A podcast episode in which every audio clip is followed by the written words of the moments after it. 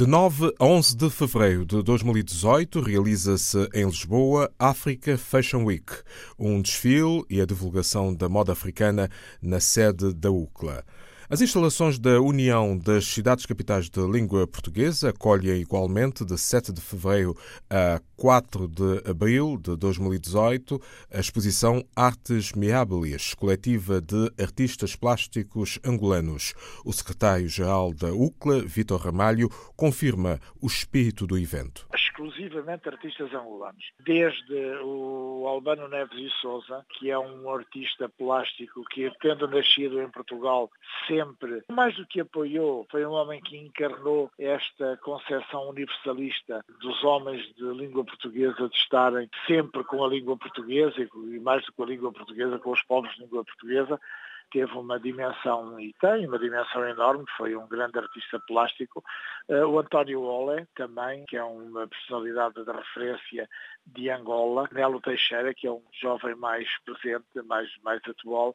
Olha, o Andino, que é autor, uh, o Andino Vieira, que é mais conhecido, como sabe, como uh, um homem da escrita, mas que é também um pintor e que tem um quadro também de referência. O Vitex, que é aliás o pintor uh, que tem uma pintura que faz parte da, da, capa do catálogo da nossa exposição e depois, quer dizer, são 57 artistas, eu podia estar aqui a referir-lhe, a referir muitos outros, o Eleutério Seixas, que é outra personalidade incontornável de Angola, o próprio Dudu Ouro Negro, há também um dos eh, componentes dele, como sabe foi um grande pintor, eh, já falecido, que é mais conhecido como Ouro Negro pela música, o Francisco Vidal e por aí fora, e por aí fora, quer dizer.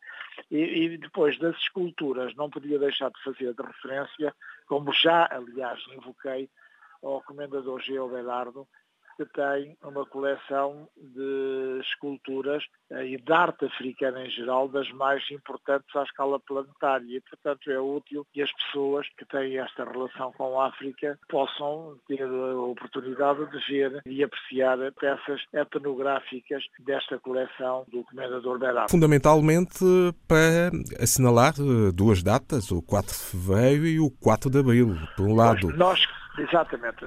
Todos os, os, os, países e povos, sobretudo os povos, porque depois os países acabam por eh, marcar as datas como referências simbólicas. Mas estava eu a dizer que nós quisemos assinalar o início da luta de libertação nacional de Angola, que, olha, começou no dia 4 de fevereiro, que é feriado nacional, e que passou, por efeito disso, a ser feriado, 4 de fevereiro foi domingo, aliás, para o dia imediato, que é o dia 5. Nós quisemos assinalar o início da luta de libertação Nacional. Exatamente por ser domingo, passámos também a inauguração para outra data próxima, que é 7, e terminará no dia 4 de abril, que é um dia de referência para Angola e muito importante, que é eh, a consagração do Dia da Paz. E Angola, felizmente, apesar da crise que assola e muitos países e que nenhum país de língua oficial portuguesa escapa por efeito desta crise internacional cujas causas são conhecidas, mas que vive em paz, é um país que todos nós ansiamos por ter um eh, reforço da esperança no futuro, eh, terminará a inauguração, a exposição exatamente no dia 4 de abril, que é o Dia da Paz em Angola. Exposição Artes Meabilis, coletiva de artistas plásticos angolanos,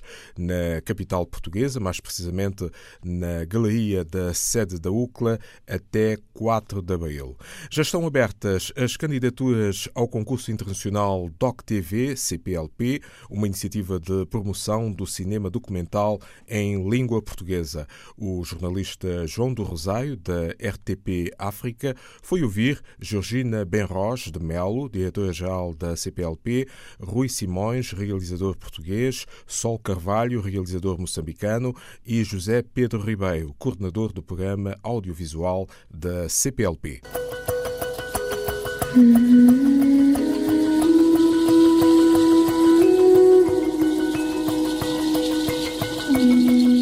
Partir de um concurso com nove vencedores.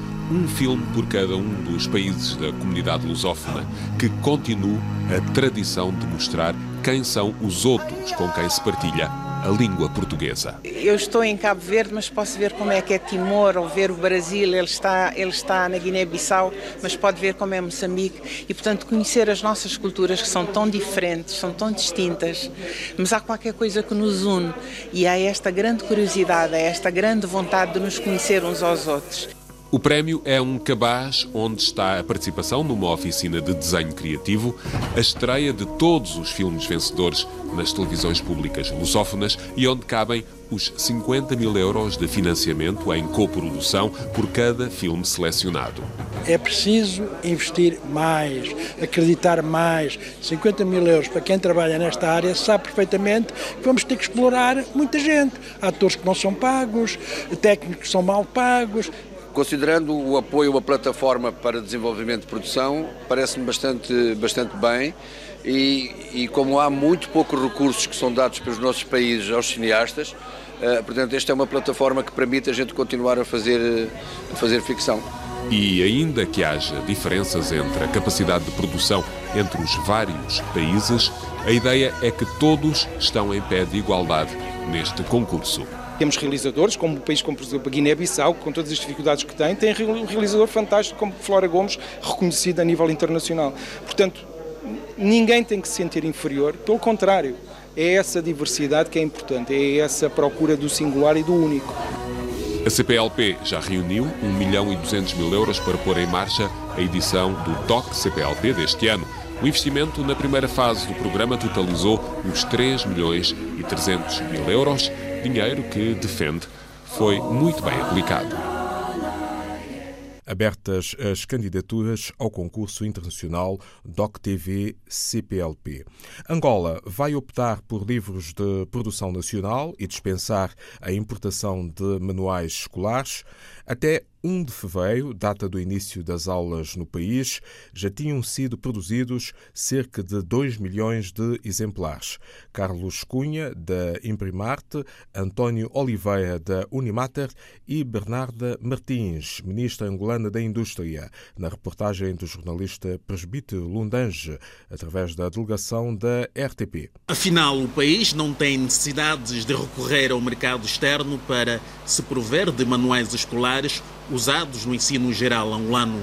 Nós temos cerca de 40 tipografias com qualidade e capacidade de trabalhar. É... Não precisamos das 20 a trabalhar para respondermos às necessidades do país. Importação, nunca mais. Exportação, sim. A ministra angolana da Indústria, Bernarda Martins, chegou a tal conclusão após visitar o Parque Gráfico Nacional, na mão do qual o governo entregou a responsabilidade de produzir livros para o ano letivo de 2018. Recebemos 2 milhões de livros para fazer, mas temos claramente capacidade para fazer 20 milhões ou mais. Uh, portanto, a qualidade, como viram, é qualidade internacional. Não faz sentido hoje fazer-se o que quer que seja fora do país. Não há necessidade de importarmos os livros acabados, há, necessidade de ajudar os empresários industriais no sentido de comprar equipamentos, comprar matéria-prima e as divisas devem ser alocadas a isso. Por equacionar, está, porém, a dívida com as tipografias locais a quem o governo encomendou a produção de livros escolares. Neste momento, das indústrias que nós já visitamos e daquelas com quem temos estado a falar, estão sensibilizadas no sentido de procederem à entrega daquilo que têm em curso e o Executivo vai fazer todo o esforço no sentido de eh, mobilizar alguns, algum pagamento, vá lá, e por outro lado também a afetação de algumas divisas para se completar o trabalho necessário para este ano de 2018. O ano letivo 2018 em Angola arrancou oficialmente ontem em todo o país, num cenário marcado pela escassez de manuais escolares, nomeadamente devido à acumulação de dívidas do Estado às gráficas locais e à falta de divisas para importar matéria-prima. Atualmente, em Angola, existe cerca de 40 tipografias. Em São Tomé e Príncipe, a Conferência Internacional sobre os Direitos das Mulheres no arquipélago são muitas as que ainda desconhecem os seus direitos, apesar de estarem consagrados na lei vigente. Após uma auscultação nacional, estas conclusões foram tornadas públicas. Durante o evento, na capital são tomense, opiniões da advogada e bastante bastonária Célia Posser, da jurista Vera Carvide, da diretora do Instituto Nacional para a Promoção da Igualdade e Equidade de Género, Ernestina Menezes, e a convidada guineense ao evento, Fátima Proença, jornalista Ramusel Gassa, da delegação da RTP. Este seminário internacional marca o fim da assistência técnica e financeira da Associação Portuguesa CEP, a rede das associações sobre os direitos das mulheres. Ao fim de dois anos, a plataforma da sociedade civil afirma que foram observados vários ganhos, faltando apenas o cumprimento de 30% da representação feminina no Parlamento. Ao nível dos partidos políticos, essa, essa consciencialização de que as mulheres são também membros do, dos partidos e devem também ter direito a ter assento na bancada parlamentar nos mesmos números que os homens. Portanto, acho que a maior preocupação é nesse aspecto. Vamos tentar, portanto, fazer uma advocacia junto ao Parlamento e aos partidos políticos para efetivamente eh, mudarmos esta situação. Um problema que também vivem as mulheres quinienses que Fátima Proença veio partilhar com as colegas de São Tomé neste encontro. Estamos neste momento a trabalhar com uma comissão especializada no Parlamento da Guiné-Bissau para podermos, eh, portanto, ter uma voz quando se estiver a fazer a revisão da lei eleitoral. A lei eleitoral vai rever o quê? Vai rever, antes de mais, eh, o lugar das mulheres nas listas dos partidos políticos para as eleições, portanto, para colocá-las em lugares elegíveis. Em São Tomé e Príncipe, as leis que protegem as mulheres existem, mas poucas conhecem os seus direitos mas também trabalhar na perspectiva de criar condições infraestruturais que permita que a mulher se liberte um pouco mais e das, das tarefas diárias as mulheres são tomenses não se sentem neste momento discriminadas. Ao fim de uma luta de vários anos, foram produzidos vários relatórios sobre os seus direitos que, para além da sensibilização, deram lugar às várias leis para promover a igualdade do género na sociedade são tomense. Mais informações para mulheres de São Tomé e Príncipe sobre os seus direitos.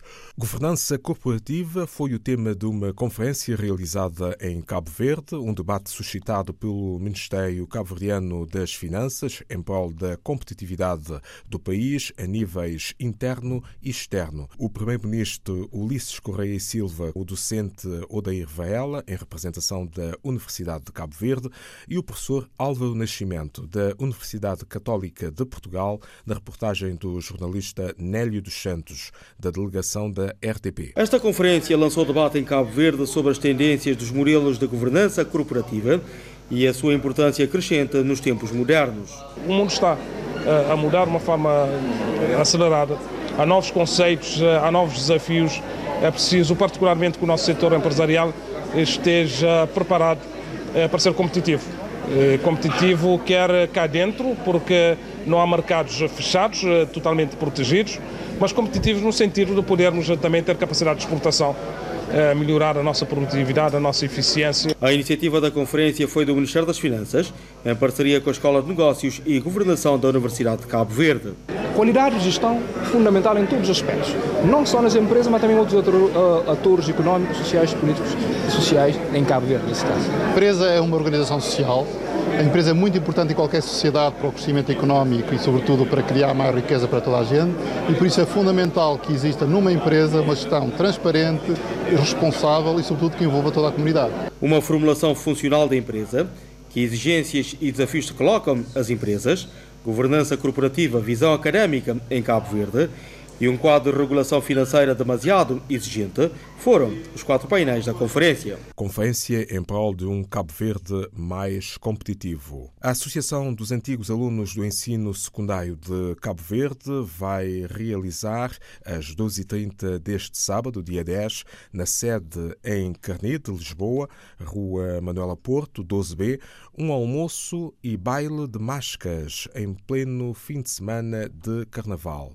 Na margem sul do Tejo, 10 de fevereiro, a discoteca Black White, na Cruz do Pau, Seixal, vai ser palco da atuação de vários artistas lusófonos, Gapa, Os Maravilhas, Puto Diesel, Torno Jamaicano, Puto Coça, Jari Blindado, DJ Gargalhada, Euclides Cabral, Leo Max, entre outros. Vão juntar-se a Bodona para uma noite de música e dança a partir das 23 horas deste sábado na Black Jack White. de pau.